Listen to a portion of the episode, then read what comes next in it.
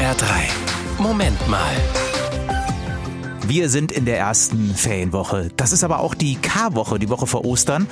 Und K-Woche bedeutet so viel wie traurige Woche. Alexandra Becker von der Katholischen Kirche. In Zeiten von Corona für dich eine ganz besonders traurige K-Woche? Es ist auf jeden Fall eine außergewöhnliche K-Woche. Normalerweise ist um diese Zeit für mich als kirchliche Mitarbeiterin wahnsinnig viel los. Ganz vieles muss vorbereitet werden für Ostern. Und dieses Jahr ist es ziemlich ruhig und dadurch irgendwie auch besonders intensiv. Wie sieht denn deine K-Woche in diesem Jahr aus? Ich schreibe gerade ganz viel Osterpost. Ich bete mehr als sonst und ich denke viel darüber nach, was Ostern für mich bedeutet. Das tut mir gerade ziemlich gut. Aber klar, die Karwoche ist natürlich traurig in diesem Jahr.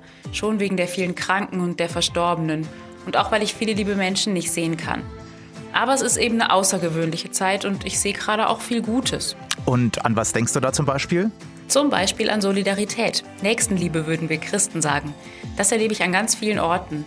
HR3 beteiligt sich ja zum Beispiel auch an der tollen Aktion Hessen helfen, also eine Plattform, damit die, die Hilfe brauchen, auf diejenigen treffen, die helfen wollen.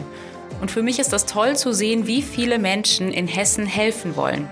Das ist also in der Tat eine besondere Karwoche, aber nicht nur traurig, sondern auch ermutigend. HR